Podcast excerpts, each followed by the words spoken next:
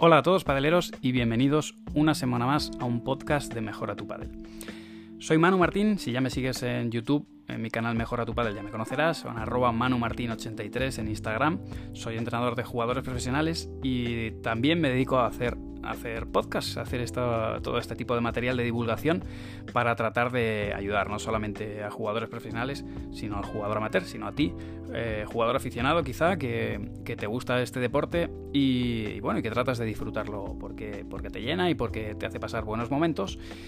Y con estos, con estos podcasts lo que intento es poder llevarte eh, toda esa información para que te ayude a mejorar, para que te ayude a practicarlo con mayor seguridad porque bueno, entendemos que con la vida que, llevamos hoy en día quizá no es tan fácil estar delante de una pantalla viendo, viendo los vídeos, eh, quizás un formato, el audiovisual, que, es más ilustrativo, ¿no? Pero, pero bueno, creo que todos en algún momento vamos en el coche o, estamos cocinando, montando en bicicleta o haciendo cualquier otra actividad y, escuchar va a ser más sencillo que estar mirando la pantalla, así que bueno, pues con estos podcasts intento, intento aportaros contenido de, calidad que, que escuchéis en cualquier momento. Hoy voy a fundamentarte por qué debes seguir trabajando tu técnica, cómo te va a ayudar, qué beneficios vas a tener y cómo salir de, esa larga meseta por la que muchos hemos pasado.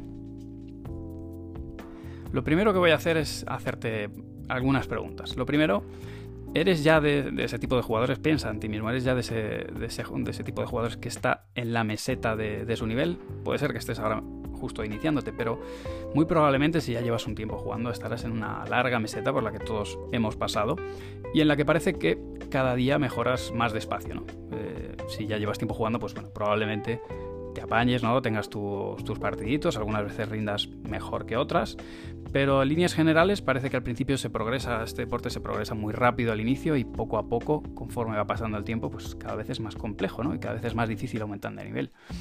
Y sin embargo, te lanzo una segunda pregunta. Eh, ¿Eres capaz de, reconocer a algunos de los compañeros o compañeras con los que jugabas hace, hace un tiempo? Da igual si son meses o si son años, pero que antes eran compañeros tuyos y ahora no juegan contigo, juegan mejor y de hecho están jugando pues competiciones federadas o bueno, están... Eh, a todos nos ha pasado, a mí me ha pasado igual, con jugadores con los que, con los que competía antes y, ahora les ves y, alguno, alguno está número 2 del ranking, número 3 del ranking y dices, ¿qué ha pasado aquí, no? Y, bueno, eres capaz de reconocer el punto en el que, en el que ellos siguieron avanzando y tú te quedaste, tú te quedaste ahí. Y ahora la tercera, eres capaz de reconocer cuáles son los aspectos técnicos que necesitas mejorar y, sobre todo aquellos aspectos técnicos que realmente no solo están yendo en tu contra, sino que a lo mejor pueden estar lesionándote. ¿no? Esos son, son los tres, eh, las tres preguntas que te lanzo y que de alguna manera son los tres puntos por los que yo creo que sería interesante que, que pensaras, que, que realmente es interesante que empieces a invertir en mejorar tu técnica eh, sí que es cierto que mejorar la técnica es algo que lleva tiempo y necesitas, en, ocasiones necesitas la ayuda de un profesional. Se puede hacer sin tener la ayuda de un profesional. Bueno, pues mirar vídeos. Yo intento hacerlo a través de mis tutoriales. Intento enseñaros cuáles son los puntos más importantes. Eh, tenéis un montón de material en línea para poder hacerlo, pero luego la realidad es que yo no voy a estar contigo en, la pista. Eres tú quien tienes que ir a la pista y tratar de poner atención y focalizar toda esa atención en, en hacer bien la técnica, ¿no? ¿Cuál es eh, el principal problema que tenemos cuando estamos mejorando la técnica? Que sí o sí, y esto es algo que tienes que tener en la cabeza y lo tienes que aceptar, cuando estás mejorando la técnica y cuando estás trabajando la técnica, vas a empeorar. Eh, tu rendimiento va a bajar. Esto, salvo que estuvieras un error tan garrafal que con un pequeño toque técnico mejores, lo normal es que empeores. Al principio empiezas a jugar peor, y poquito a poco, con, la práctica, pues empezarás a mejorar de nuevo. Pero al inicio, hazte la idea de que esto es como cuando vas a, entrenar y, entrenas fuerza en gimnasio. Al día siguiente te levantarás con agujetas y probablemente no te puedas ni mover. Pero poquito a poco vas a ir recuperando y vas a acabar encontrándote mejor de lo que estabas al principio. Con la mejora de la técnica pasa un poco lo mismo. Hay que, darle, hay que tener paciencia, hay que darle tiempo y con el tiempo se mejora. Pero por eso tienes que tener muy claro qué es lo que estás haciendo y por qué lo estás haciendo. Yo te quiero fundamentar que la técnica, y creo que estarás de acuerdo conmigo, te va a ayudar a, realizar menos esfuerzo. No vas a ser solamente más eficaz, sino también, más eficiente.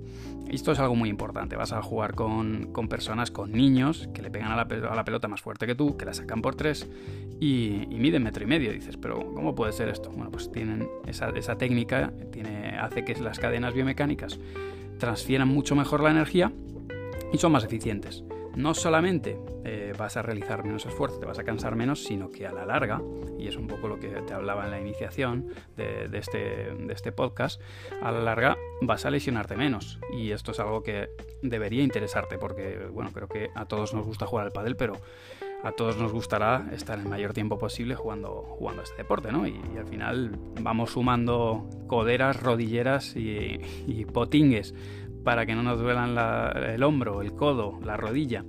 Y según van pasando los años, pues ya nos vamos comprando más accesorios y a un momento que somos eh, el hombre Vulcan. Así que en este sentido la, técnica tiene mucho que decir para que no te lesiones.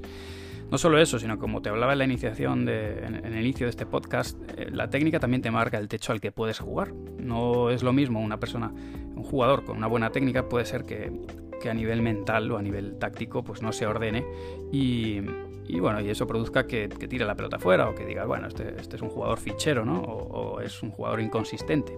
Todo esto es cierto. Pero, pero de alguna manera es el techo al que puede jugar. Si se ordena, lo va a conseguir. Sin embargo, cuando no tienes una buena técnica, te vas a ordenar y vas a conseguir optimizar lo que tienes, pero no vas a conseguir el mismo techo. Además, eh, un, tercer aspecto importante es que el repertorio técnico te va a permitir ser más imprevisible. Cuando juegas contra un jugador que tiene todos los tiros, que te pega liftado, cortado, te juega rulo a la reja, te acelera, te pega por tres, cuando tiene todos esos eh, repertorios técnicos, pues realmente es más imprevisible. Te puede hacer cualquier cosa. Si juegas contra un jugador que solo sabe jugar de bandeja, pues ya sabes que no le va a pegar, ¿no? Y esto al final hace que que juegues contra él de una manera más calmada, ¿no? que puedas tener una idea de lo que puede o lo que no puede hacer. Si no sabe golpear de revés, pues le tiras al revés, obviamente, y estás más cómodo. ¿no? Eh, de alguna manera, el repertorio técnico hace que tu rival siempre vaya a estar pensando qué es lo que vas a hacer con la siguiente pelota. Y hablando eh, de la relación técnica-táctica, de lo que prepararé un podcast solo para ello, eh, realmente por mucho que tú quieras y tengas muy clara cuál es la táctica que debes hacer, si tu técnica no te lo permite, no vas a poder llevar a cabo la táctica. Es decir, eh, podríamos ser capaces de saber cómo jugarle a, a Galán y a Lebrón, a Marrero y a Paulita, pero si nuestra técnica no nos permite jugar la pelota a una intensidad adecuada, por mucho que sepamos que se la tenemos que tirar a este o a este otro punto, primero no vamos a ser capaces de devolver sus pelotas y segundo, la pelota que nosotros tiremos no va a tener el picante suficiente como para ponerles en un compromiso, ni qué decir tiene que poder ponerle dos o tres pelotas al mismo lugar. Así que de alguna manera eh, la táctica es importantísima y es clave, pero sin una buena técnica no vamos a ser capaces de poner la pelota donde queremos, a la intensidad que queremos, eh, un número de veces eh, como va a ser necesario. Así que en este sentido, importantísimo que, nuestra técnica nos acompañe para, poder desarrollar todo lo que viene después. Eh, para terminar y fundamentarte todo esto y algo que es muy terrenal, que es algo que, os va a pasar a todos o que nos va a pasar a todos en algún momento, ¿Quién no ha tenido en algún momento epicondilitis, epitrocleitis, ¿no? que, es, la que está en el otro lado, en la cara interna del antebrazo? En algún momento un dolor de codo y, o un dolor de hombro. Obviamente muchas vienen producidas pues, eh, por, una, deficiencia en, nuestra condición física. Muchas veces viene también por la, pala o por el número de grips. Vamos, a mí siempre que me preguntáis es, oye Manu, eh, me duele el codo con esta pala, ¿qué pala me compro?